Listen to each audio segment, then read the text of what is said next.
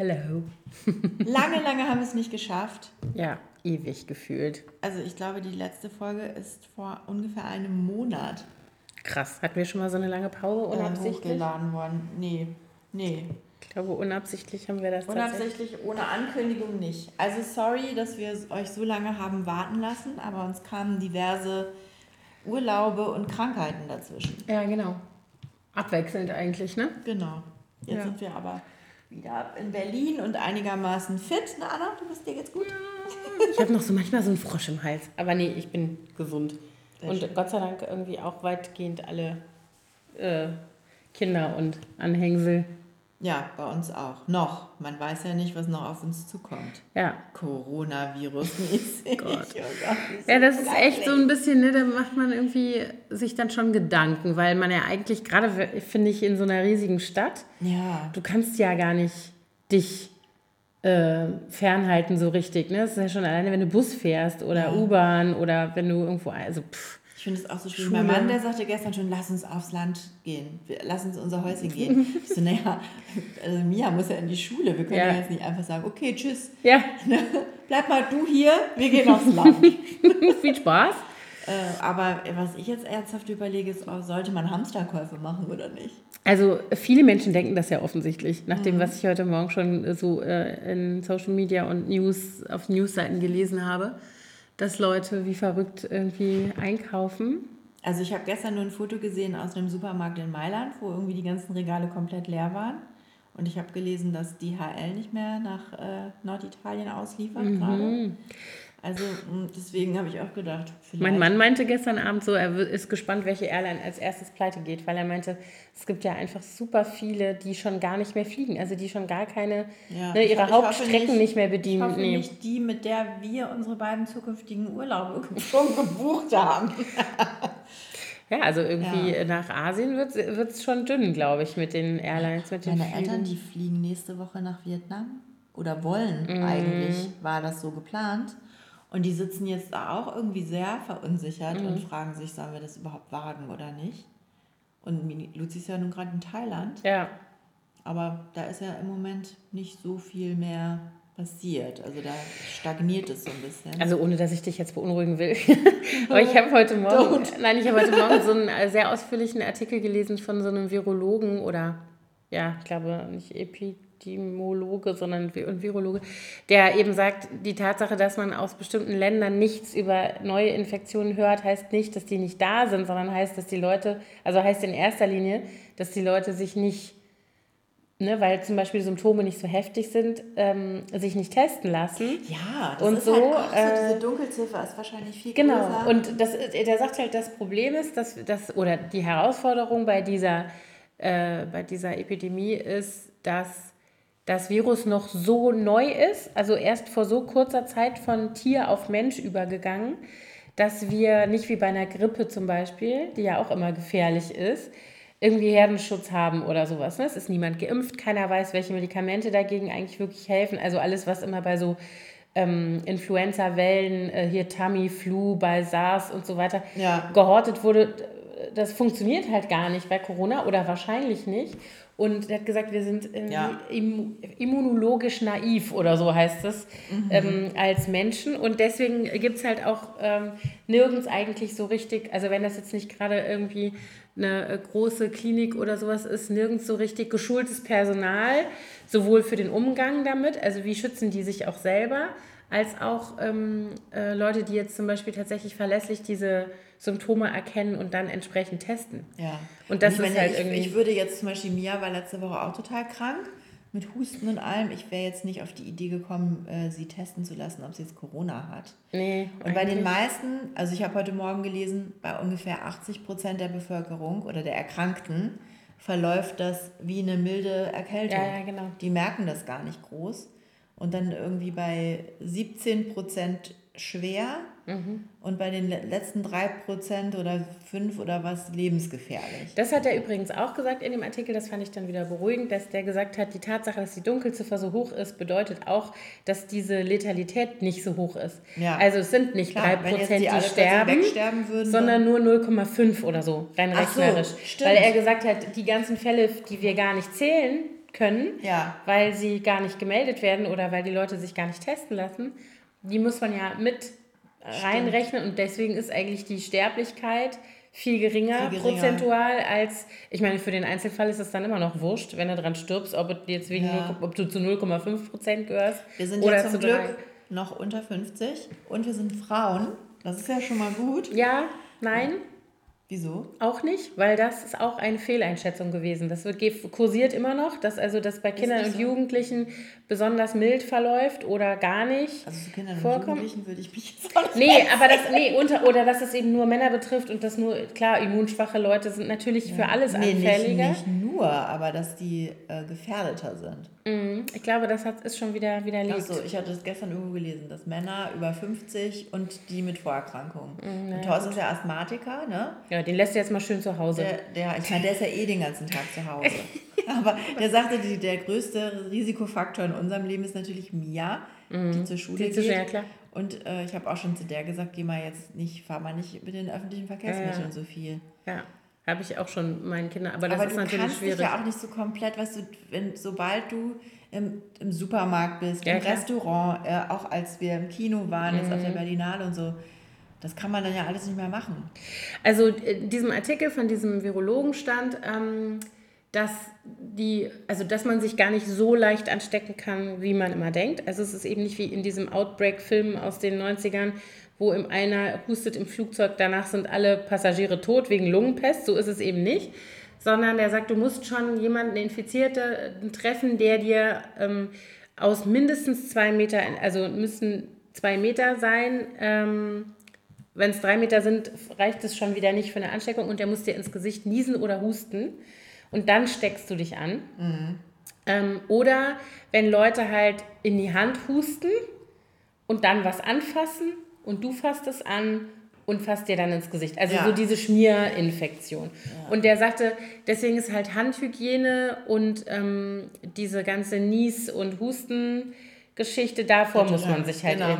Und er hat gesagt, natürlich ist die Wahrscheinlichkeit, dass wenn du ein Treppengeländer in einer Schule anfasst, höher. Äh, Oder ein Aufzugknopf im Einkaufszentrum. ja, ja, genau. Aber dann muss man sich eben, also ich finde, da kann man halt auf sich selber dann ein bisschen aufpassen, dass man halt seine Hände immer gründlich wäscht, desinfiziert.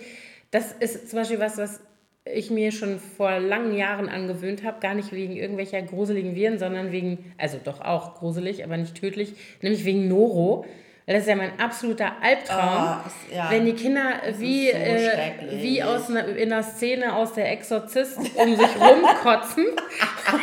das ist das Schlimmste. Oh Gott, ja, ich Und, ähm, das auch schon, bis der Notarzt Ja, kommen genau. musste. Und, so. deswegen ist es bei mir immer so, sobald die zur Tür reinkommen, Hände waschen. Hände waschen. Und ich mache das selber auch. Ja. Dass man schon mal, wenn man zur Tür reinkommt, irgendwie schon mal so die erste, in, weiß ich nicht, Viren- und Bakterienlast schon mal irgendwie ab.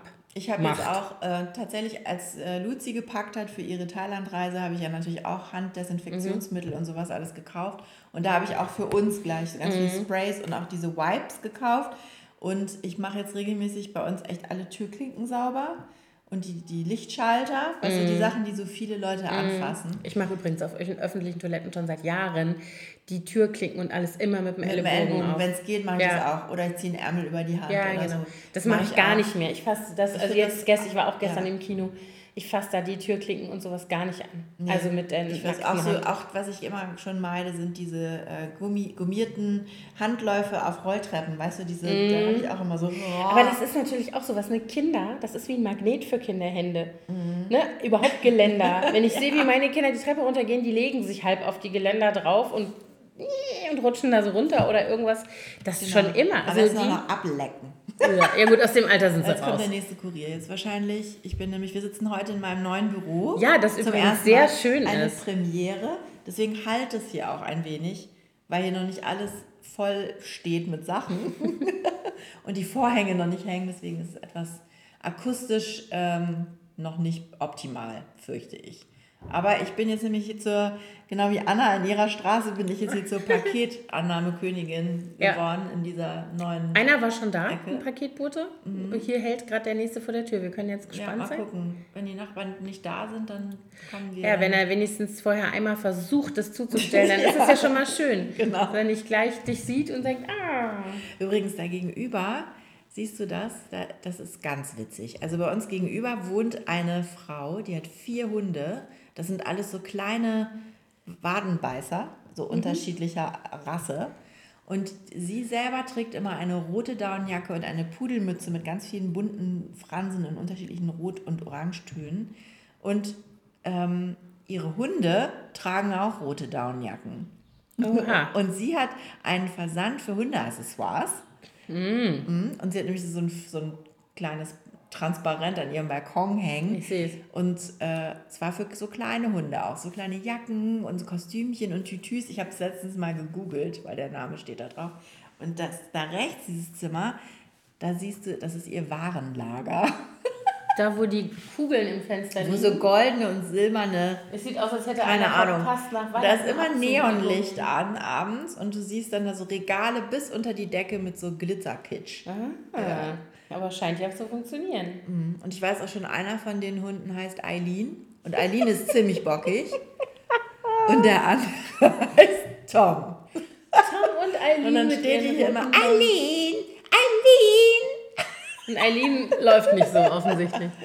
Ich bin gespannt, ob ich die heute noch zu sehen Ja, kriege. also eigentlich kommt die immer so, die müsste jetzt eigentlich gleich kommen. bin ich ja Die ist eigentlich immer so um elf, halb zwölf. ja, hochinteressant. Also die Aussicht ist auf jeden Fall sehr viel, ähm, da ist mehr los als jetzt bei mir so, wenn man so in den Garten guckt. Ja, ja, ja. Nee, wir sind ja hier Einzugsgebiet vom Helmholtzplatz. Hier ist viel Action. Mhm. Hier laufen auch immer die ganzen Freundinnen und Freunde von meinen Kindern vorbei. Die sind immer so, äh, Laux, wieso stehen da Laux? Und letztens saß Mia hier und hat mich besucht und dann liefen ja auch irgendwelche Dudes vorbei. Und sie dann so, hey Lotte! Und die gleich so, ah, was warst du denn das ist ganz witzig. Ja, Corona, genau. Ja, also über Corona können wir jetzt nicht mehr sagen, außer Nee, wir hoffen, außer dass... wir hoffen, dass wir verschont bleiben. und ich- ihr auch alle? Ich glaube, ich werde ein paar Hamsterkäufe heute erledigen. Ehrlich? Ja. Was denn? 27 Pakete Spaghetti und du, Ich meine, ich habe so, Dosentomaten? ja, so in der Art. Okay. Also, ich, Ich warte mal noch ein, zwei Tage. Mal Ja, gucken, so ein paar Konserven. oder so einfach wirklich, dass wenn wir jetzt für den Fall, dass wir jetzt alle krank werden und unter Quarantäne stehen, dass wir uns ein paar Tage lang ernähren können, ohne aus dem Haus zu Ich müssen. denke die ganze Zeit irgendwie so pragmatisch, dass ich mir denke, ey, wir sind mitten in Berlin. Mir würde sogar die Apotheke Zeug bringen und vor die Tür stellen, wenn ich die anrufe. Nein, nicht. Wenn Und dann- Corona-Problem, weiß ich nicht, ob die das dann noch machen. also in Mailand, ich, also ich musste ja jetzt meine, meine Reise nach Mailand zur Möbelmesse absagen. Die äh, wurde abges äh, die wurde Mhm. verschoben um 14 Tage, äh, Quatsch, um zwei Monate. Und ähm, in Mailand ist ja das gesamte Geschäftsleben irgendwie zum Erliegen gekommen. Krass, was das auch wahrscheinlich für Einbußen sind für die das- Leute. Ne? Ja, also die ganzen großen Gebäude sind gesperrt, die Schulen sind zu, die Unis Mhm. sind zu, die Scala hat alle Konzerte abgesagt. In Venedig haben sie einen Karneval abgesagt, habe ich gehört. Ja, und, und ich meine, diese, ich habe ja, ich hab, ich hab ja mal studiert in Mailand und habe einen Freund, der da lebt und habe mit dem gestern mal ein bisschen geschrieben und der meinte auch, du kriegst irgendwie, echt, hast echt Probleme noch Lebensmittel zu bekommen, frische, Mhm. weil die gar nicht mehr liefern zum Teil. Und was bestimmt dann auch eine Langzeitfolge wird, die ganzen Fabriken, alles ist ja jetzt zu, das sitzt ja alles, das, Wirtschaftszentrum ist ja in Norditalien. Und die Ja. ganzen Möbelfabriken und alles, das sitzt alles da. Also auch für meine Branche wird das wahrscheinlich auch echt spürbar sein, dass die Lieferzeiten für Möbel und Lampen und so, die werden sich wahrscheinlich jetzt alle verdoppeln. Ja, krass. Kann ist man hoffen, dass das, dass, sie, dass das schnell äh, in den Griff zu kriegen ist, dieser Artikel, den ich heute Morgen gelesen habe. Ich glaube, wir haben so viel darüber gesprochen, wir verlinken den tatsächlich auch nochmal. ähm, Macht das? ähm, der sagte, dass ähm, es mit steigenden Temperaturen dann weggeht. Ja, also das haben halt die, das, so eine, also die, die Möbelmesse jetzt auch auf Juni verschoben. Ich hoffe, dass das stimmt, weil, guck mal, wir haben EM, Fußball-EM. ja, stimmt, kommt ja auch noch. diesen Sommer. Äh, jetzt überlegen sie ja gerade schon, ob sie die Olympiade in Japan absagen sollen. Ne? Und äh, in Vietnam ist jetzt irgendein so ein Formel-1-Event, der wird wahrscheinlich auch abgesagt. Ja, das ist auch ehrlich gesagt vernünftig. Also ich meine, bei, bei aller, äh, allem Verständnis auch und äh, natürlich ist das schlimm, wenn wirtschaftliche äh, Folgen dann so massiv sind für alle Beschäftigte und Unternehmer und ne, was alles dranhängt. Aber ähm, wenn man halt damit irgendwie verhindern kann, dass sich das noch weiter verbreitet, also EM ist ja der Knaller. Da fliegen die Leute von überall ein In ganz zu den Europa Spielen. ist das ja. Ja. Das wird, da wird alles schön verteilt. Ja, ja, klar. Ich meine, das passiert ja sowieso, da darf man sich ja nicht drüber ja, täuschen. Ich meine, klar, Aber also jetzt Zeiten, Berlinale und Karneval war gerade. Karneval ja. habe ich mich ehrlich gesagt auch letzte Woche schon gewundert, dass da nicht tatsächlich auch ein paar Sachen abgesagt wurden. Mhm. Da habe ich mich übrigens auch aus einem anderen Grund drüber gewundert, äh, und zwar wegen der, ähm, wegen, wegen der, Terroranschlags in Hanau, dass eigentlich tatsächlich wirklich nur der Zug in Hanau abgesagt wurde. Und das fand ich schon auch, mich hat das sehr äh, ähm, irritiert. Also ich war selber davon sehr betroffen. Ich fand das auch. Irgendwie. Ich habe ja mal in Hanau gelebt, ne? ja. als ich ganz klein war. Also ich fand das auch richtig krass. Ich habe auch jedes Mal, ich bin gestern hier die äh, Danziger Straße hochgelaufen, wo auch viele Shisha-Bars sind. Mhm. Und jedes Mal, wenn ich jetzt an so einer Shisha-Bar vorbeikomme, denke ich, hier hätte es auch Natürlich, es hätte. und ich so glaube, das ist was. Also, ich meine, wir wollten eigentlich über was ganz anderes reden, aber wir reden jetzt vielleicht auch noch mal kurz wir darüber. Machen so eine Kuddelmuddel-Folge. Genau. Ähm, also, ich finde, was dabei noch mal klar wird, äh, oder was irgendwie so. Ja, was nochmal so richtig sichtbar geworden ist, ist halt tatsächlich diese Bedrohung durch rechten Terrorismus, also ich meine, das haben wir jetzt ja nicht nur durch Hanau und da kann man jetzt fünfmal sagen, der Typ war geistig verwirrt. Ja, war er, aber vielleicht ist ja auch rechte Ideologie eine geistige Verwirrung, ich weiß es nicht. Nee, äh, ernsthaft. aber, ähm, definitiv. Aber der hatte, man muss sich ja nur durch äh, angucken, was er für Statements abgegeben hat oder was er da schriftlich hinterlassen hat. Das sind halt genau diese ganzen rechten Verschwörungstheorien von Umvolkungen und von diesen ganzen Dingen, die auch durch die AfD kolportiert werden werden, nicht ja. nur durch die AfD übrigens, ähm, und wo sozusagen, ich sage jetzt mal so, als, äh, als Feindbild der böse Ausländer in Anführungsstrichen ähm, gesehen wird. Und es ist vollkommen egal, woran der glaubt, woher der kommt, ob der hier geboren ist oder nicht, sondern es geht um die äußere Erscheinung. Und daran hat er festgemacht, dass er jetzt in, in eine Shisha-Bar fährt und da die Leute abknallt und nicht in einem Einkaufszentrum, wo er vielleicht aus Versehen noch eine Blonde getroffen hätte oder sowas. Ja.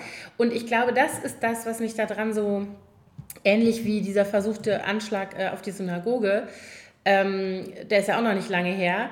Äh, oder eben Neuseeland, das ist natürlich jetzt, also Christchurch, ne? das ist natürlich ja. jetzt nicht hier, aber es ist ja wurscht. Der Punkt ist, es sind einfach rassistische Motive und mich regt es so auf, wie das, ähm, vers wie versucht wird, das zu relativieren und immer, also so, man hört ja so viel, ja, das ist ein Angriff auf uns alle, jein, es ist ein Angriff auf die Demokratie, das ja, aber es ist eben kein Angriff auf uns alle. Ja? Das ist eben in einer Shisha-Bar passiert und nicht in einem Einkaufszentrum oder in einer, äh, was weiß ich, in einer Kirche, in einer äh, katholischen, ja. protestantischen, was auch immer. Und auch nicht auf einem, weiß ich nicht, irgendeinem typisch abendländischen Event, was weiß ich. ich mhm. man kann, Auf einer Kölner Karneval, ganz, ganz genau, gut, da ist jetzt auch was passiert gerade, aber ja, der ja. Punkt ist halt, dass mich das aufregt, wie das relativiert wird und dass halt Leute, Menschen, mit denen wir seit Jahrzehnten in derselben Stadt, im selben Land leben, das sind Kolleginnen, das sind Mitschülerinnen unserer Kinder, das sind auch Lehrerinnen unserer Kinder, ähm, das sind unsere Ärztinnen und ich weiß nicht was alles, ja, und die jetzt tatsächlich um ihre Sicherheit fürchten, viel konkreter noch als vorher, aufgrund ihrer Hautfarbe. Mhm. Ich meine, darüber muss man auch einfach mal reden und das regt mich wahnsinnig auf und es regt mich auf, wenn, wenn dann gesagt wird, ja, man müsste das jetzt ja nicht, das sei ja ein verwirrter Einzeltäter. Ich verstehe diesen Impuls, das abzu, also das so zu relativieren, weil es ja. Angst macht. Aber es ist nicht richtig. Und das ist das, was mich die ganze Zeit, das beschäftigt mich so dermaßen seit Tagen. Ähm, und das ist wirklich was, wo ich auch überhaupt keine Antwort habe. Also außer man muss aufeinander aufpassen und wir müssen auch als alle diejenigen, die eben nicht in Anführungsstrichen undeutsch aussehen, auch wenn wir es, äh, ne, also sozusagen ja. alle, die jetzt irgendwie unauffällig sind, wo jetzt nicht sofort einer kommt und sagt, ah, du gehörst vielleicht nicht dazu, wir müssen uns echt viel konsequenter, finde ich, an die Seite derer stellen, die das konkret bedroht. Und man muss den Leuten zuhören. Und das ja, hilft. vor allen Dingen, es muss viel stärker bestraft ja, werden, alles. Ja. Alles, was in diese Richtung geht.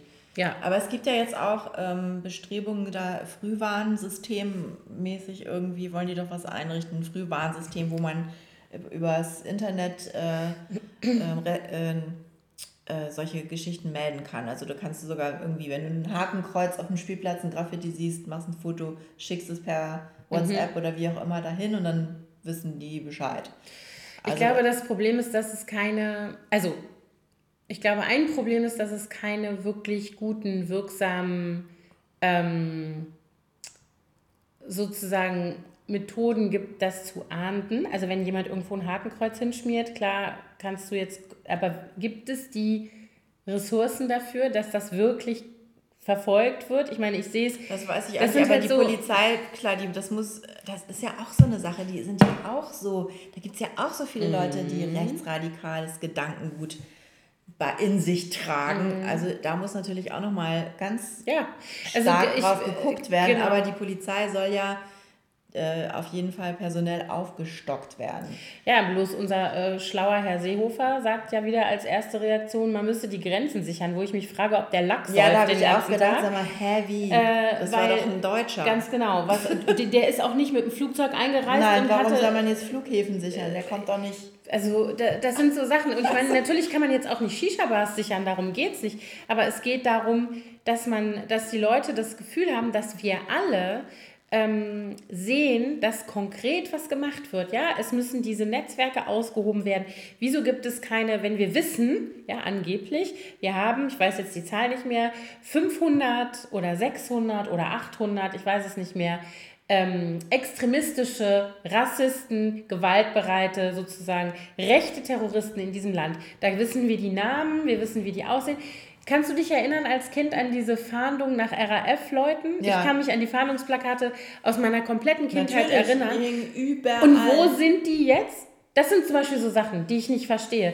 Wieso wird sind da nicht... Denn, aber sind das denn tatsächlich konkrete, also werden die gesucht wegen ich glaube, Delikten? Ja. Ich glaube, Oder ja. geht man nur davon aus, die wären ruckzuck dabei, wenn irgendwas los nee, ist? Nee, nee, ich glaube, das sind konkrete, also es ist tatsächlich konkret vergleichbar mit, ähm, mit der Situation. Soweit habe ich das verstanden. Aber ich, okay. gut, das müsste man nochmal solange nachlesen. Die nicht, aber, solange nee, die klar. nicht wegen irgendeiner Straftat gesucht werden, kannst du die ja nicht zur Fahndung ausschreiben. Das nee, aber ja ich meine, Problem. es gibt ja offensichtlich ein Bewusstsein dafür, dass es solche Netzwerke gibt, in denen die Leute konkrete Dinge planen, wie jetzt gerade dieses Netzwerk, was sie ausgehoben haben, woraus kam, dass die vor äh, hatten, grünen Politiker äh, umzubringen. Also ich meine, entschuldige bitte, wovon reden wir hier? Ja? ja?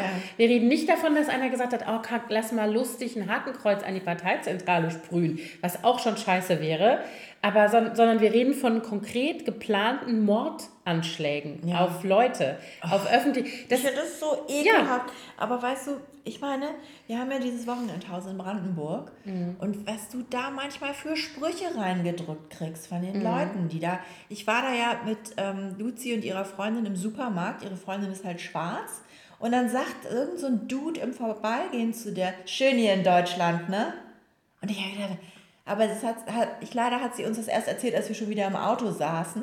Mm. Und sie war dann irgendwie so, sie, das war das erste Mal, dass ihr sowas passiert ist, äh, übrigens. Krass, Weil hier in Berlin ist ihr zum Glück sowas noch nicht passiert. Aber dann in Brandenburg, bam, mhm. weißt du? Aber da musst dann, du nicht bis Brandenburg fahren, leider. Also, dem hätte ich, also wenn ich das gehört hätte, mhm. dem hätte ich so eine Ansage gemacht. Und, ähm, und äh, aber auch, auch Nachbarn, weißt du, die, was die für Sprüche dann manchmal mhm. machen.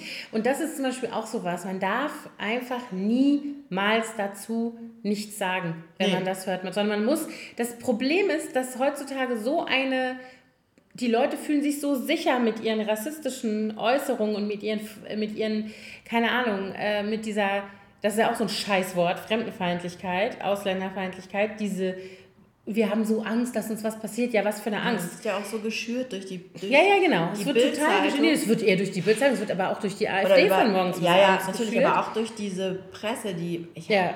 naja. Aber das, das Ding ist, ich glaube, das ist so das, was ich immer denke, die Leute müssen sich wieder schämen dafür, dass sie so denken. Ja, das hab, darf nicht okay sein. Ja, und, und es, die dürfen nicht so. denken, dass sie nicht dass dann keiner was sagt. Weißt du, die müssen ja. früher, ich weiß nicht, was heißt früher, natürlich gab es die Leute, man darf darüber nicht sich äh, irgendwie täuschen. Es hat die Leute immer gegeben, die so gedacht haben. Nur haben sie die Fresse nicht so aufgemacht in der Öffentlichkeit, weil es allgemein Common Sense war, dass das rassistische Scheiße ist, die man nicht laut sagen darf ja. und sich dafür schämen und muss, wenn man sie laut sagt. ist es wieder okay. Und, oh, na gut.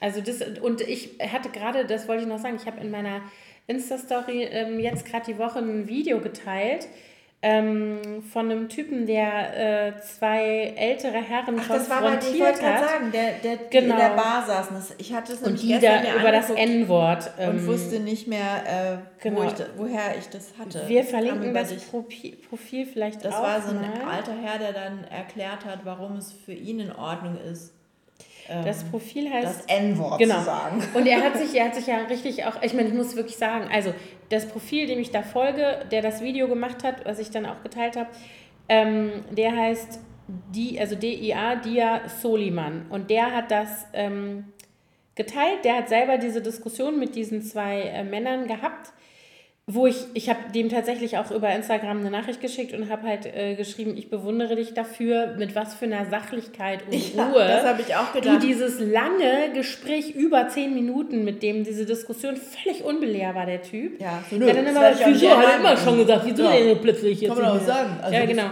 Doch, Wird man doch noch sagen dürfen.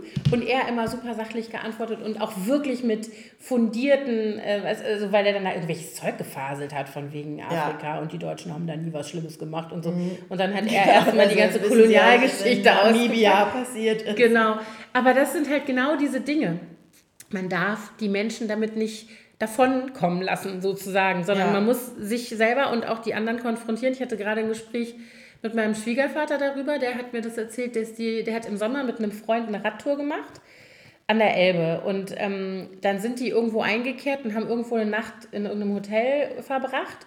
Und während die da beim Essen saßen, äh, war da noch ein anderes Ehepaar. Er meinte so unser Alter auch, also keine Ahnung, ne, 70 plus, keine Ahnung wie alt, die auch eine Radtour gemacht haben und die sitzen also in diesem Restaurantbereich von, von dem Hotel, irgend so ein kleines Hotel. Und er sagte, es gab eben ähm, in Anführungsstrichen so buntes Personal. Also der Typ hinter der Theke war dunkelhäutig, eine von den Bedienungen auch und so weiter. Und ähm, das war eine, eine Frau, die Chefin da in, dieser, in diesem Restaurant. Und plötzlich haben eben diese beiden Alten angefangen rumzukrakeelen, von wegen, ob, haben dann also diese Frau angesprochen, die äh, Chefin von, dem, von, dieser, von diesem Etablissement war, und haben sie gefragt, ob der hinter der Theke auch übers Mittelmeer gekommen wäre und da, da, da. Also so ganz blöd. Mhm. Und dann auch schon gesagt, sie wollten sich nicht bedienen lassen von und so weiter. Und dann ist mein Schwiegervater halt gleich irgendwie hochgegangen und hat die halt konfrontiert. Und dann gab es da irgendwie einen verbalen Schlagabtausch. Ach. Und daraufhin ist dieses Ehepaar aufgestanden und haben, äh, sind gegangen und haben gesagt, sie könnten das nicht ertragen mit so Leuten wie ihnen, also mein Schwiegervater und sein Radfahrfreund, äh, in einem Restaurant zu sitzen und zu essen. Das wäre unerträglich und so. Mein Schwiegervater sagt, das hätte ihn so fertig gemacht. Wie also diese, diese, dass er da so also diese dieses Situation und auch dieses Verkehrte, also dieses, ja. dass der sagt, ihr seid die, die nicht mehr ganz dicht seid, ne? So, was sollen die hier, die Affen aus Afrika so ungefähr? Und ihr seid so blind und ihr seid schuld, dass unser Land kaputt geht und nur so ein Zeug. Und mein Schwiegervater hat gesagt, die halbe Nacht nicht geschlafen vor lauter Wut. Ich kenne das. Ich habe auch schon ja. solche Gespräche geführt mit Leuten da in, in, unserem, in unserer Kolonie. Mhm. Schlimm, ehrlich. Ja. ja, und dann auch so diese, du kannst ja da, ich habe mir jetzt ein Buch bestellt, wo es darum geht, wie man sozusagen mit, äh, ähm, nicht, da geht es nicht nur um Rassismus, da geht es auch um Klimaleug also Klimawandelleugner und so weiter. Ähm, sozusagen, was sind die Argumente, wie wie geht man mit sowas genau, um? Genau, wie geht man mit sowas um? Und ich glaube, der Punkt ist tatsächlich, ich möchte gar keinen abholen. Das ist mir scheißegal. Nein. Und es ist mir auch egal. Ich, ich habe auch nicht die, die Vorstellung, dass ich irgendeinen überzeugen kann von irgendwas. Aber, oder muss, ja. Aber ich möchte eine Gegenstimme sein. Ich möchte nicht, dass Menschen in meiner Gegenwart, wenn ich auch da bin, diese Dinge einfach sagen, ohne das Gefühl zu haben, dass sie dann einen Gegenwind kriegen oder dass da einer sagt, ey Freunde, so ne, nicht. Ne, so nicht. Und auch nicht, ähm, wie soll ich mal sagen, also so dieses dieses sichere Gefühl, was sie offensichtlich haben, dass das okay ist, das zu sagen, dass sie die Mehrheit sind, dass sie Recht haben und dass, äh, ne, so diese ganzen Dinge. Ja. Und das darf man einfach nicht Man, man hat ja bis vor kurzem immer gesagt, ja, die muss man reden lassen, die sind alle dumm, die sind nicht alle Nein, dumm. Nein, und das Problem ist, die sind alle Die müssen auch mal was anderes hören, ja. als immer nur diesen Scheiß von den Leuten, mit denen sie, die, ne, von den Gleichgesinnten. Mhm. Und ich, ich, Sagen die natürlich umgekehrt über uns. Ja, auch. aber tatsächlich, ich habe ja eine Facebook-Freundin, das weißt du ja auch, mhm. ich, hast du, glaube ich, auch schon mit der diskutiert. Das ist eine Mutter von einer ehemaligen Mitschülerin von Luzi aus den USA. Die, äh, also es war halt eine Freundin von Luzi in der Grundschulzeit, als wir da noch gelebt haben. Und die ist stramme Trump-Wählerin und ähm, mhm. totale Verschwörungstheoretikerin. Und, so? und hat einen äh, hispanischen, Hispanic, also ihre Eltern sind Mexikaner. Ja. Also ihre Eltern sind eingewandert nach Kalifornien. Sie ist halt zweite Generation, mhm. ist in den USA geboren, also die sogenannte Dreamer. Mhm. Nee, die sind nicht illegal eingewandert, glaube ich, ihre Eltern. Egal, auf jeden Fall ist sie, ähm, ist sie Mexikaner, mexikanischer Abstammung und die ist komplett Trump-mäßig mhm. am Start. Und ich, obwohl ich mich jedes Mal aufrege, wenn ich lese, was die schreibt, habe ich mich noch nicht entfreundet weil ich das total interessant finde, das zu verfolgen. Mhm. Und ab und zu, wenn es dann ganz schlimm ist, dann liefere ich mir mal wieder eine Diskussion, die dann meistens damit endet, dass sie dann schreibt, well, I think we need to agree to disagree. Mhm. Ne? Wo dann, dann erst ballern wir uns immer irgendwelche Links um die Ohren, der beweist aber das und der beweist das. Und es ging letztens auch um Klimawandel. Oh da hat Gott. sie ganz böse Dinge über Greta Thunberg geschrieben. Ja, das ist ja auch sowas, da gehe ich auch auf die, da gehe ich hoch wie ein HB-Männchen, wenn erwachsene Menschen, übrigens ganz oft Männer in Social Media, ja. sich derartig aufgeilen daran, eine 16-Jährige zu bashen und sich über die irgendwie auszulassen und so weiter, da bin ich sprachlos ja. und sich und nicht halt, schämen. Die, die, ist ja sicher, für so also die ganzen Trump-Anhänger sind sich ja ganz sicher, dass sie ja nur eine Marionette ist. Ja, und ne? selbst wenn, das Dass macht ja, ja nur eine Frontperson ja. ist von den, und von den Leuten, die eine ganz andere Agenda haben. Da kommt ja diese ganze Verschwörungstheorie. Die und also die ist wirklich, die, die glaubt so jede Verschwörungstheorie. Jetstreams und oh also alles. Und ähm, aber ich finde das total wichtig, dass man sowas mhm. auch mal liest oder auch mal Fox News oder irgendeinen Kack sich anguckt, damit man eben weiß, wie die ticken. Mhm. Also ich muss ganz ehrlich sagen, ich bin ja schon seit Jahren dabei, immer wieder mich selber zu fragen, warum ich noch bei Facebook bin. Also als private Person. Ja, ich bin da ja nur Weil, sehr reduziert. Ja, ich, genau, ich auch nur noch. Aber ich, und ich komme regelmäßig an den Punkt, wo ich denke, ich möchte jetzt sofort was anzünden, wenn ich mich da irgendwie rumtreibe. So ging es mir immer mit ähm, Twitter. Ja, bei Twitter bin ich weg. Das kann ich nicht aushalten. Ich, meine, ich und bin das da noch angehört, aber ich gucke da gar nicht Ich auch nicht. Rein. Und ich kann es nicht aushalten. Gut, bei Twitter gab es da noch andere Gründe, warum ich da weggegangen bin. Das hatte nicht so viel mit diesen Themen zu tun sondern eher mit dieser Mütter, in Anführungsstrichen, Blogger-Bubble, die mich da wahnsinnig gemacht hat. Mhm. Ich sag's jetzt mal so, wie es ist. Ja, sag's ja auch schon, bin da ja schon so weit weg. ähm, aber bei Facebook ist es tatsächlich so, dass ich immer wieder diese News-Seiten lese, die einschlägigen und dann die Kommentare. Das, ist, das darf man Zumindest, nicht machen. Ja, aber, aber das ist ja genau das. Eigentlich ne? sollte man es doch machen, ja. aber es ist halt wirklich, da tun sich Abgründe ja, ja. auf. Aber richtig Man tiefer. kann immer, ich hoffe dann immer nur, dass es wirklich die einigen wenigen sind, die, die so doof geknallt, durchgeknallt sind und dass nicht wirklich so viele so denken. Facebook hat ja vor noch nicht so zu allzu langer Zeit so ein Feature eingeführt, dass wenn du auf bestimmten Seiten im Verhältnis oft kommentierst, also im Verhältnis zu den Kommentaren der anderen User der Seite, kriegst du so einen Stempel Top-Fan. Ach echt? Und wenn du top, du kannst also schon erkennen, wenn du zum Beispiel bei Spiegel oder Welt oder FAZ oder Süd, also auf diesen News-Seiten, auf den Facebook-Seiten mhm. guckst und du siehst schon die Leute, die diesen Top-Fan-Stempel neben ihrem äh, Profilbild neben, haben. Steht das neben das steht über, nee, das steht, du siehst ja immer sozusagen das äh, Profilbild wie so ein kleines Icon, dann ja. siehst du den Kommentar und, und, und da drüber steht Top-Fan. Dann weißt du schon ganz genau, aha, ah, das so, sind immer dieselben. Ganz genau. Aber das hilft natürlich ein bisschen zu relativieren, weil du siehst tatsächlich daran, dass das immer dieselben sind, die immer auf die gleiche Weise auf die immer selben Themen ja. ähm, reagieren und anspringen. Und das relativiert es tatsächlich, weil du dann daran natürlich siehst, okay, es sind nicht irgendwie bei 1000 Kommentaren tatsächlich irgendwie 200 Leute, sondern die solche Sachen machen, fünf. sondern es sind immer dieselben von mir aus 20 oder so. Ja. So, aber das, das hilft mir persönlich, das ein bisschen zu relativieren. Aber, also ich habe wirklich bis vor kurzem auch immer gedacht, ich muss da weg. ich kann das nicht mehr aushalten. Da muss man natürlich auch irgendwie ein bisschen auf sich aufpassen, finde ich. Mhm. Aber ich sehe, also ich habe zum Beispiel eine ähm, Facebook-Freundin, die kenne ich aus meiner Heimatstadt, noch von, also aus Schülertagen. Also wir kennen uns eigentlich nicht wirklich, nur vom Sehen. Aber unsere beiden jüngeren Schwestern waren in einer Klasse. Das war die Verbindung in der mhm. Grundschule.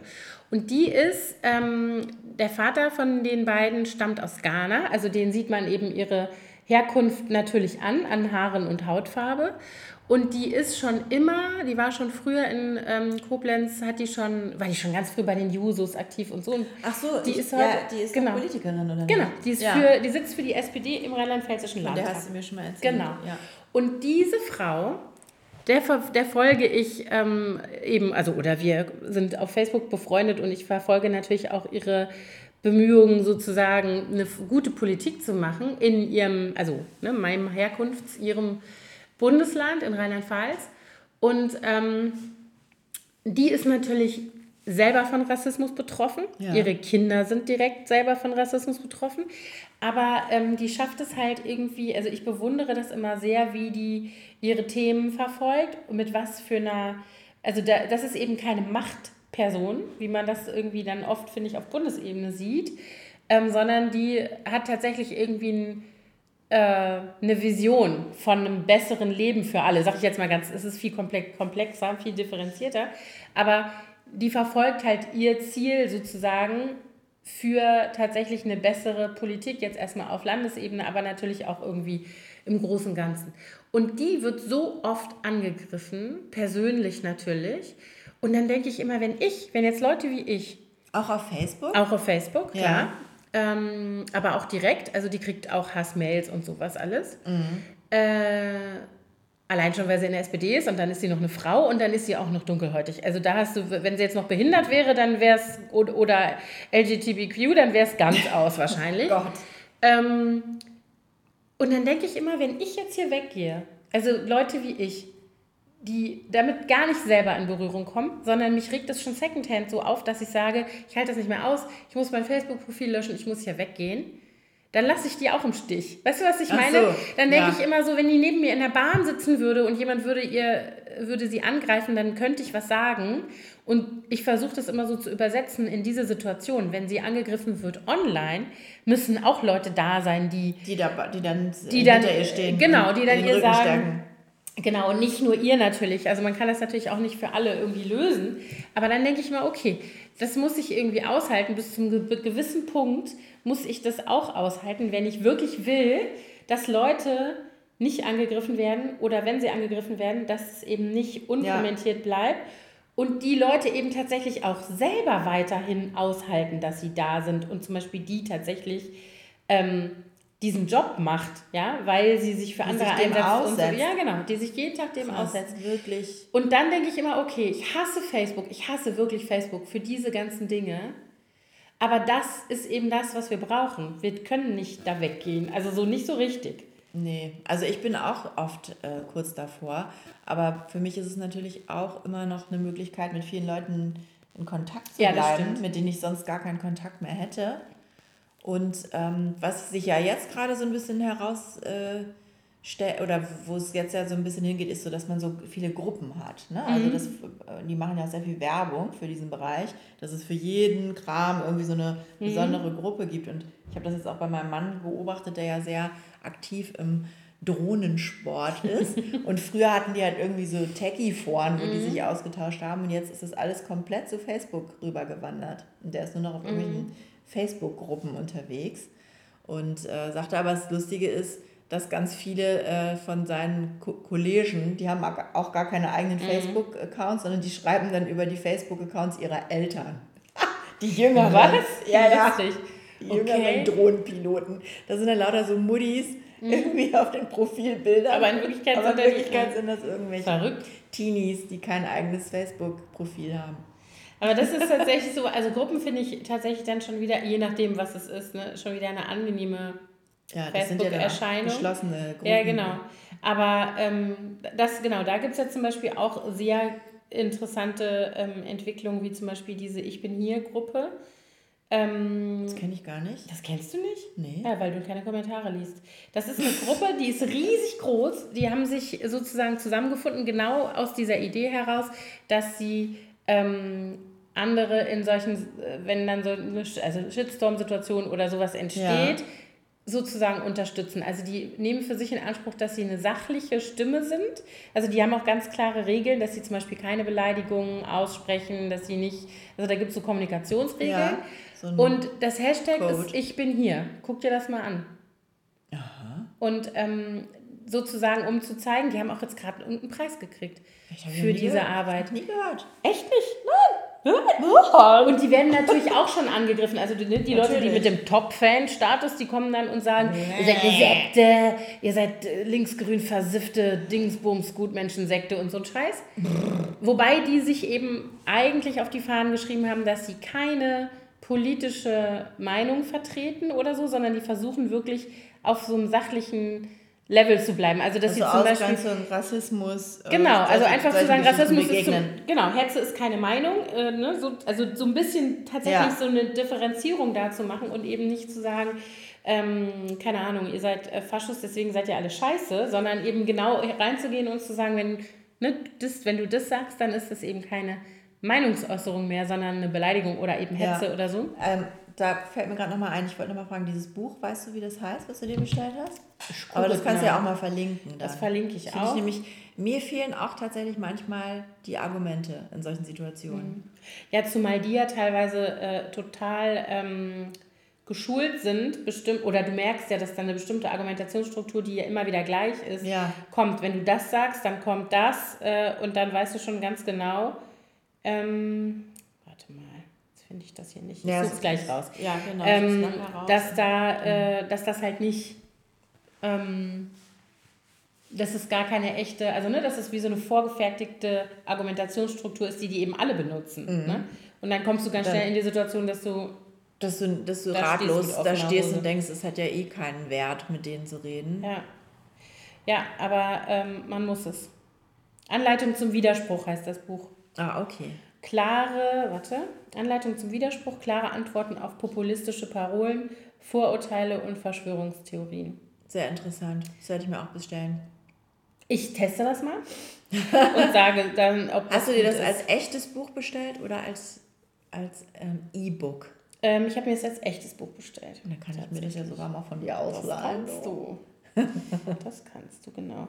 Und dann hat, es gibt natürlich noch mehr. Also wenn man in diesen, äh, wenn du da zum Beispiel bei Amazon guckst, Ja, was ist, dann, kriegst du natürlich noch zehn 5000 andere Vorschläge. ähm, vorgeschlagen. Da ist bestimmt auch noch brauchbares Zeug dabei.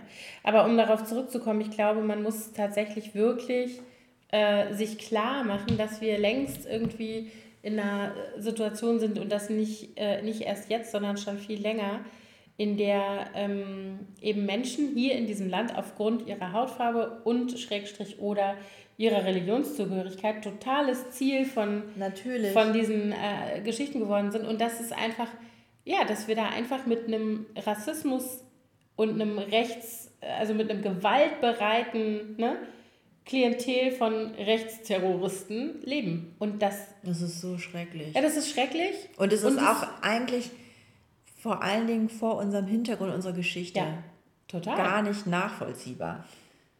Ja, vielleicht doch. Ne? Also was heißt nachvollziehbar? Na, da- ich, glaube, ich glaube, es gibt ja diese, ich habe darüber mal so eine, ähm, äh, oh, das würde ich jetzt gar nicht wiederfinden, wenn ich suchen würde, äh, einen Artikel gelesen, ähm, da ging es um eine junge Frau, die in so einem Nazi-Umfeld groß geworden ist und die eben da, da sich sozusagen losgesagt hat von ihrer ganzen Familie und so und berichtet, in was für Strukturen sie groß geworden ist. Also es ist so ein Interview. Ja. Äh, Eine ganz junge Frau, irgendwie noch keine 20 war die, glaube ich, als dieses Interview ähm, gemacht wurde mit ihr.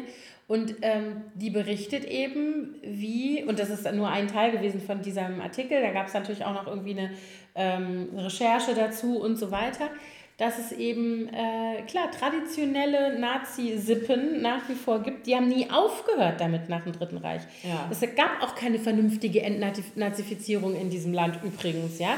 Es gab die, mein Opa hat immer gesagt, der war nie in der NSDAP, deswegen hat der direkt nach dem Krieg, ähm, der war Förster, deswegen hat er direkt nach dem Krieg eine Beamtenstelle bekommen als städtischer Förster in seiner äh, Heimatstadt.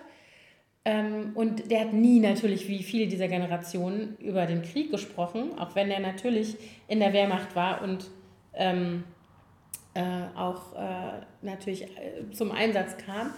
Und dann habe ich ihn irgendwann mal gefragt und habe gesagt, Opa, musstest du auch Leute erschießen? Also als ich so ein Teenie war und mich ja. damit beschäftigt habe, wie das eigentlich war, wenn die Wehrmacht irgendwo äh, ankam und es eben nicht eine Kampfhandlung gab, sondern einfach eine Besetzung von, von äh, Dörfern und Städten. Und dann habe ich gefragt, hast du auch bei so Erschießungskommandos, musstest du das auch machen? Und dann hat er mich angeguckt und hat gesagt, weißt du, dafür gab es immer Freiwillige. Und ich kann dir die heute noch zeigen. Oh Gott. Die laufen hier alle noch rum. Das sind alles Leute, also so weit ging er da nicht in seinen Ausführungen. Ne? Mhm. Ne? Aber das war mir natürlich klar. Das sind die, die kommen, die sind zurückgekommen und sind wieder in ihre Leben gegangen und haben wieder ihre Jobs gemacht wie vorher. Und wenn du nicht gerade nachweislich bei der SS warst und selbst dann konntest du ja davon kommen, ja. dann sind die zurückgegangen und haben dasselbe Gedankengut weitergelebt und haben, sind nie zur Rechenschaft gezogen worden für irgendwelche Verbrechen, die sie begangen haben und haben ihre Kinder und Enkel in demselben, in demselben Gedanken, Gedanken weiter. Äh, so, und so kommt eine Beatrix von Storch zustande. Können wir uns angucken, wie das gelaufen ist in dieser Familie. Und das ist nun, ich glaube, das ist eben was, was immer da war und was ja. jetzt sichtbar wird. So. Und das ist, äh, deswegen finde ich es also, gar nicht so unnachvollziehbar, dass dieses ähm, Gedankengut da ist Ne? Nein, natürlich, also ja. Vor dem Hintergrund unserer Geschichte. Das, ich kann es persönlich einfach nee. null nachvollziehen. Nee, natürlich. Und was, was ich eben auch so in den letzten zehn Jahren erst mit der vollen Wucht erkannt habe, ist, wie krass es eben auch im Osten ist. Mhm. Und das, das erschüttert mich irgendwie so besonders. Ja, gut, dazu gibt es ja auch so äh, sozialistische, äh, sozialistische, soziologische, soziologische, sozialistische ja, klar. auch dass die halt ne, von einer Diktatur in die, nächste, nächste gegangen sind genau. und selber Denken nicht angesagt war. Und diese komische. Äh, Beziehungsweise die Vergangenheitsbewältigung ja. in der DDR vielleicht da auch nicht so stark nee. stattgefunden hat wie in Westdeutschland, wo das immer in der Schule thematisiert wurde. Weiß ich jetzt nicht. Wie das also mein Mann ist ja äh, Ossi, der ist ja in Leipzig geboren und aufgewachsen und der hat immer gesagt, und diese Familie sind ja, ist ja eine Dissidentenfamilie, die sind ja sozusagen aus dem aus der DDR richtig mit Ausreiseantrag ausgereist und so noch vor dem Mauerfall. Das heißt, die waren eben auch nie in irgendwelchen staatlichen Jugendorganisationen so, sondern die waren sehr ähm, in der Kirche engagiert, auch meine Schwiegereltern. Äh, und mein Mann sagt eben immer, dass in der DDR sozusagen die Parole war, es gibt keine also wir sind Sozialisten, deswegen sind wir keine Nazis. Und das war schon die Erklärung.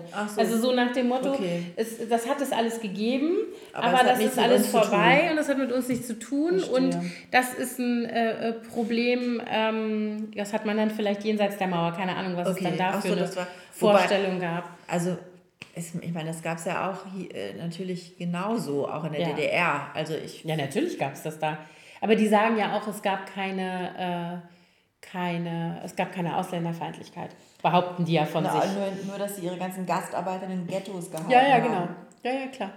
Aber das sind so Sachen, das, dazu, also mit, mit der DDR-Geschichte kenne ich mich dazu wenig aus, aber natürlich muss es das da genauso gegeben haben wie hier. Das ist ja Quatsch. Wie soll das denn gewesen sein? Da wird eine Normalverteilung gewesen sein, genau wie hier auch.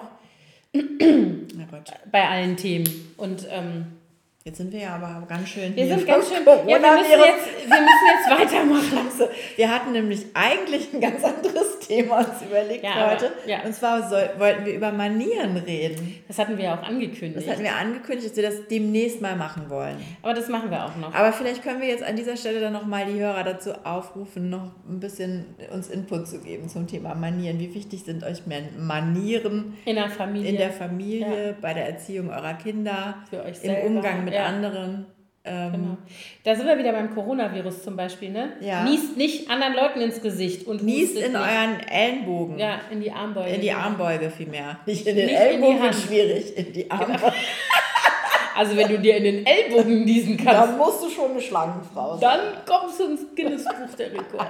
Für die Verknotungen in das Kapitel. Nee, aber wir haben nämlich vorhin Anna und ich haben auch kurz drüber gesprochen. Irgendwie mag man jetzt gar nicht mehr so gerne allen Leuten die Hand geben. Mhm. Also ich war gestern Was ja eigentlich als höflich gilt. auf einer Baubesprechung äh, in Marzahn Und da habe hab ich dann auch im Nachhinein gedacht, so, oh, ich will ja eigentlich jetzt gerne mir immer die Hände waschen, nachdem ich die jetzt alle begrüßt habe hier.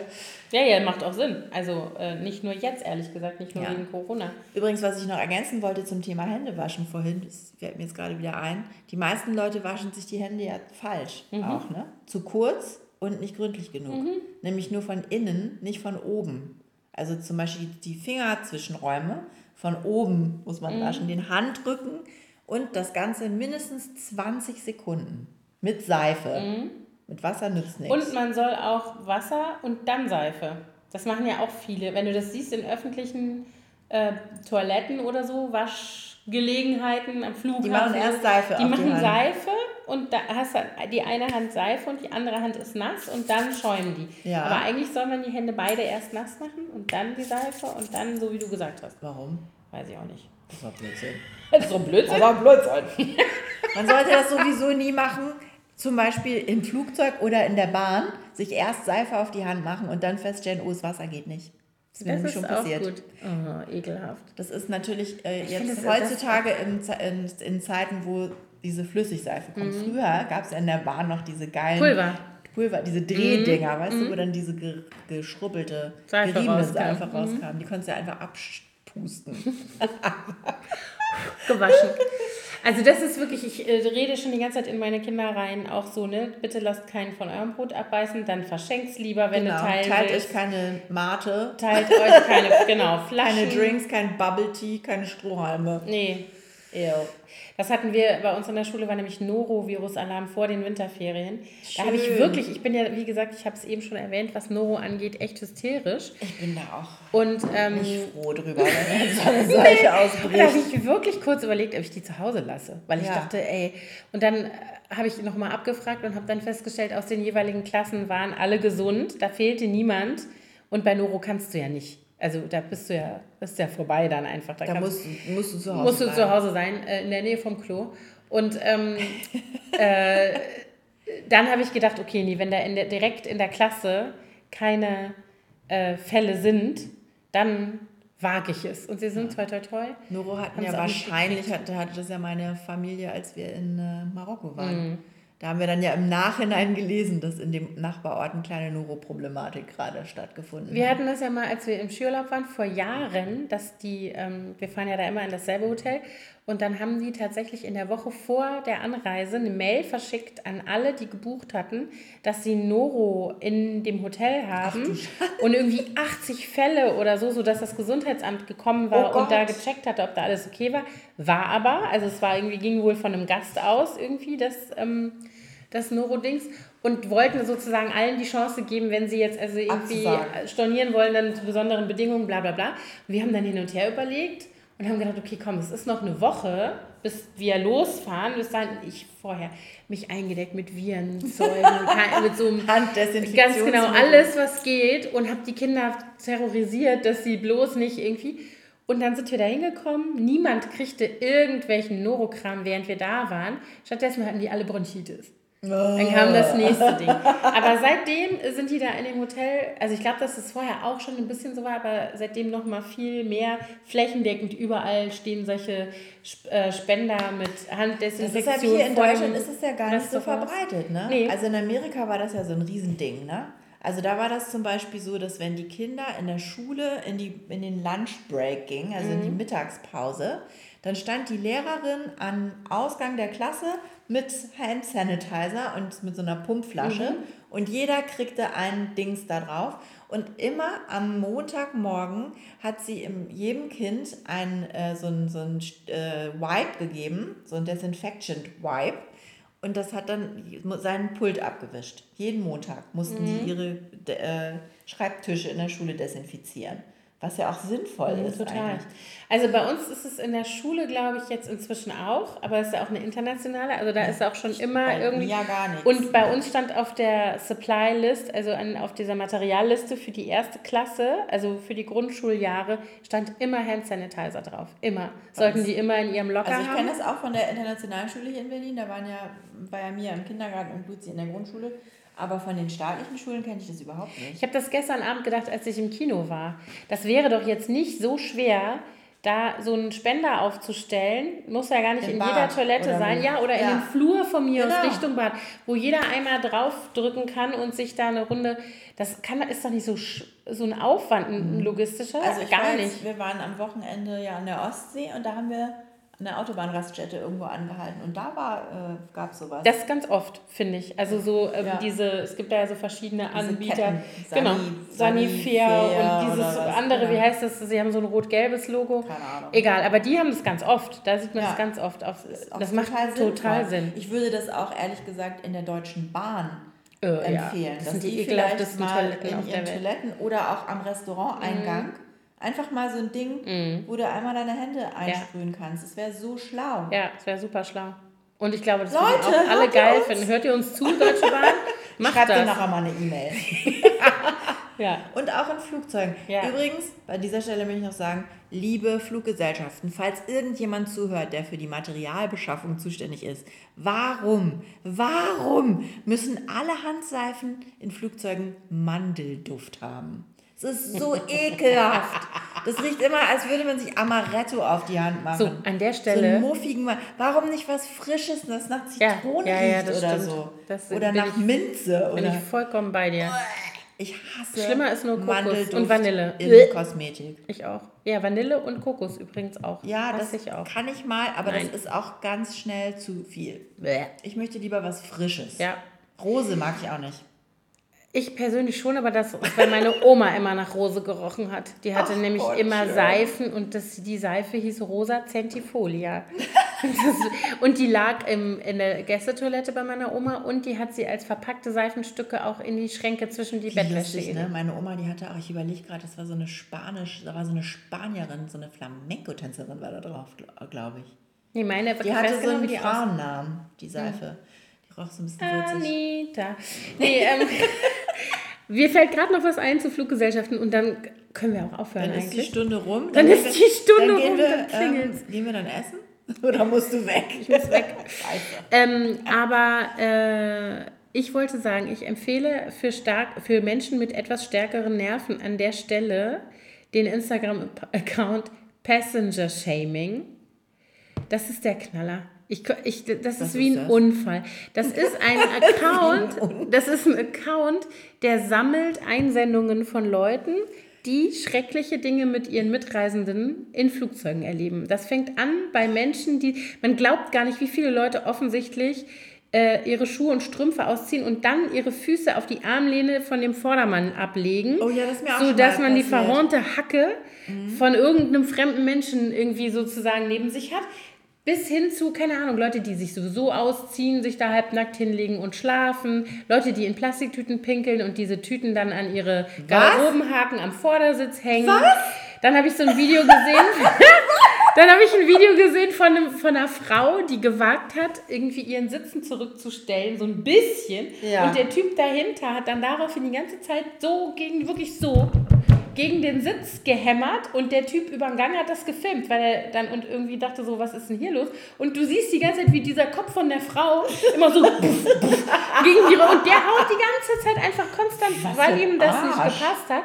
Und der Typ, der das Video gemacht hat und das an Passenger Shaming geschickt hat, äh, hat dann noch geschrieben, dass ähm, äh, die, also dass die Frau ihre Sitzlehne zurückgemacht hat und daraufhin hat er sie gebeten, ob sie sich wieder gerade hinsetzen könnte, weil er noch essen würde. Das hat sie dann gemacht. Ja. Dann war das Essen vorbei, dann hat sie den Sitz wieder ein bisschen zurückgemacht und wirklich, ich sag wirklich, es, es war ein bisschen, die Neigung war wirklich War noch nicht voll. Und dann ist er komplett ausgeflippt.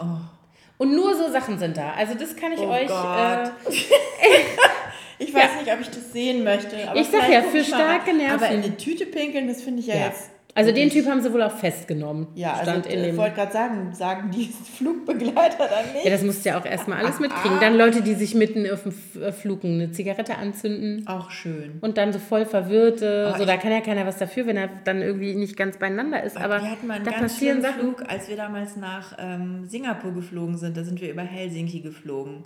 Und äh, der Flug von, Helsi von Berlin nach Helsinki, da waren so eine ganze Horde besoffener Männer mit im Flugzeug. Oh Gott. So eine große Gang von, die waren alle so Anfang 20, würde ich sagen. Und die haben die ganze Zeit gestanden so im Gang und sich so auf meine Kopflehne hat sich der eine mal so drauf gestützt und sich mit dem Typen, der hinter mir saß, unterhalten. Und die waren, die haben so viel gesoffen, I. dass ich echt gedacht habe, jetzt kotzt mir hier gleich einer in den Nacken. Ich war so, der eine, der konnte gar nicht mehr geradeaus gucken. Es waren so sechs Typen, die waren am Ende des Fluges so sternhagelvoll, dass sie fast nicht mehr aus dem Flugzeug kamen. Das war wirklich so schrecklich. Ich hatte das mal auf dem Flug nach, äh, von Düsseldorf nach Faro, Portugal. Äh, da war das auch so. Und das waren lauter Holländer. Die sind alle, ich weiß nicht, was das für ein, äh, keine Ahnung, ob die eine Gruppe waren, wahrscheinlich ja. Aber das waren nicht so junge Leute, das waren so unser Alter, Pärchen. Und die haben sich auch so richtig besorgt auf dem Flug. Die waren alle hinterher voll wie die Nattern. Und die latschen auch die ganze Zeit in diesem Flugzeug Ich hin und das her. sowieso, wenn Leute, ich meine, klar, wenn man auf so einem Langstreckenflug Ja. unterwegs ist, über 14 Stunden Mhm. oder so, kann man auch mal ab und zu ein bisschen rumlaufen. Aber wenn du eine Stunde nach Helsinki fliegst oder zwei Mhm. oder wie viel, ich weiß nicht mehr genau, wie lang der Flug ist, dann kann man, muss man jetzt auch nicht die ganze Zeit da rumstehen mit, seiner, mit seinem Dosenbier und sich auf die Mhm. Kopf stützen. Weißt du, und anderen. dann denke ich immer, ich steige, jetzt inzwischen sind meine Kinder groß, aber ich bin immer eingestiegen und habe immer gedacht, ah, also ich habe immer versucht, die Kinder einzudämmen, damit die nicht andere Leute Ja. nerven, habe versucht, die zu beschäftigen, habe geguckt, dass wenn die kotzen, dass sie die Tüte treffen. Keine Ahnung, also ich habe mich immer darum bemüht, dass wir nicht als Familie mit Kindern andere Leute stören. Also überhaupt, ich will sowieso Aber nicht andere Leute stören. Aber manche haben mit nichts was am Familien Hut. so hemmungslos. Also, Ich glaube, es gibt einfach Hemmungslose von allen Also Sorten. letztes Mal, als ich mit den Kindern, da- wo sind wir denn? Ich glaube, wir sind mit der Bahn nach Oldenburg gefahren und hatten so eine Vierer-Sitzgruppe in diesem Großraumabteil gebucht.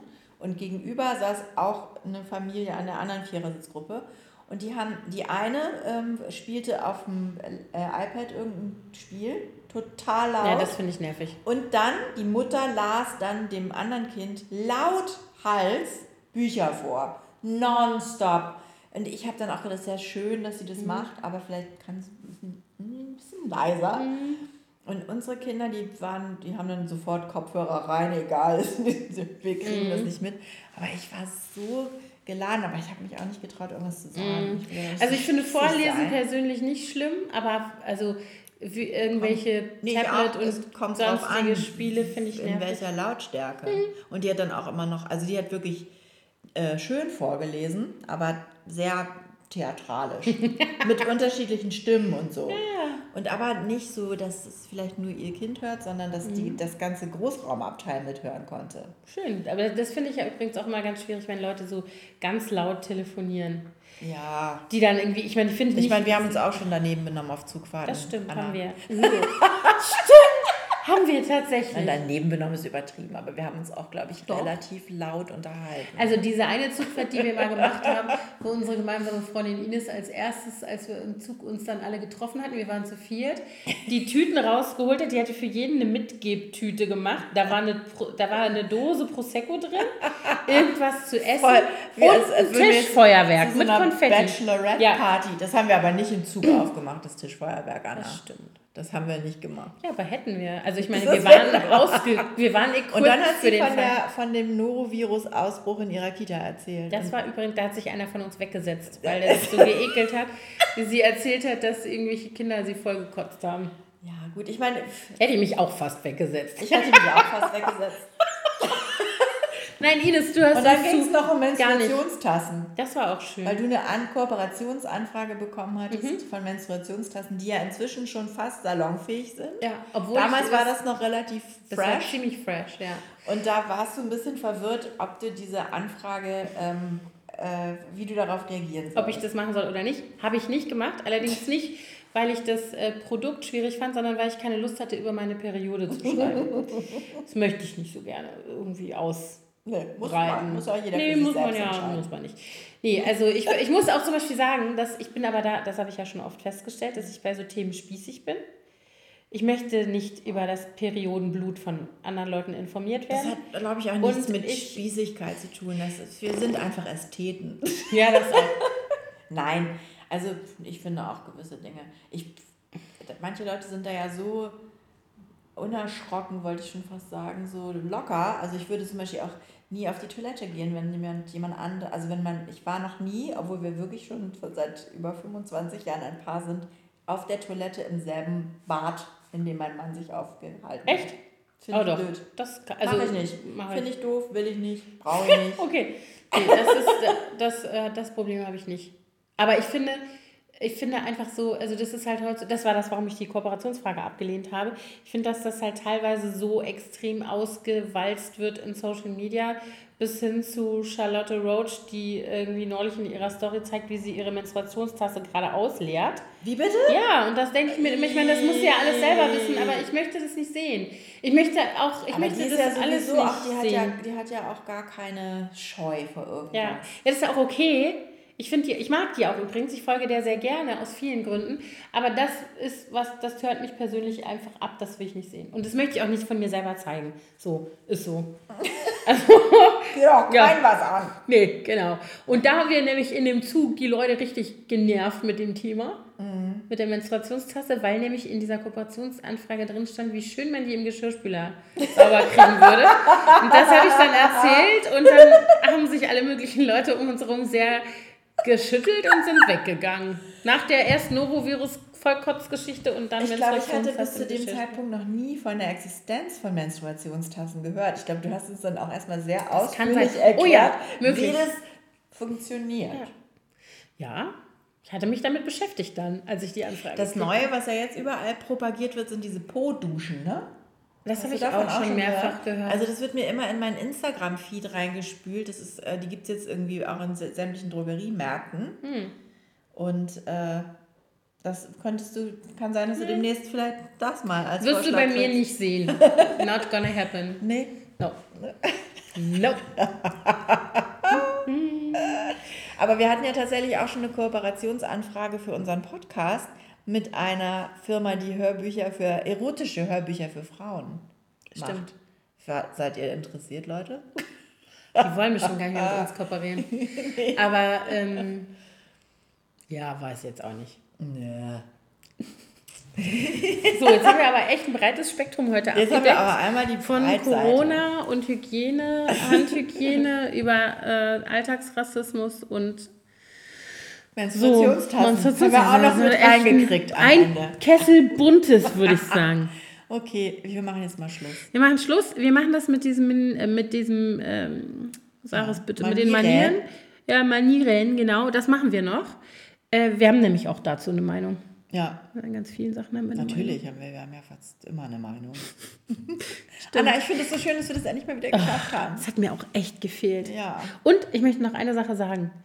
Ich möchte gerne zu diesem Rassismus-Thema demnächst auch noch mal was machen. Möchte Ja. ich gerne mit dir drüber reden und ich möchte gerne, dass wir uns Jemanden unsere einladen. Freundin Joanna einladen. Ja. Die hat uns ja schon gesagt, dass sie mit uns darüber reden will. An die habe ich vorhin übrigens auch gedacht, weil die hat nämlich auch sofort reagiert auf diese Hanau-Geschichte Mhm. und geschrieben, mir wird jetzt, dass sie es irgendwie tagelang sich so, Mhm.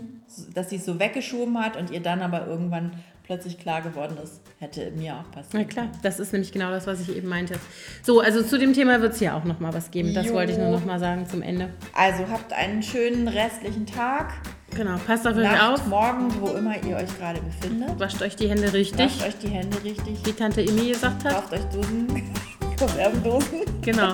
Und Hamster, genau, Trockenfutter für die Viecher und äh, nicht ins Gesicht schieben. Nee. Gut,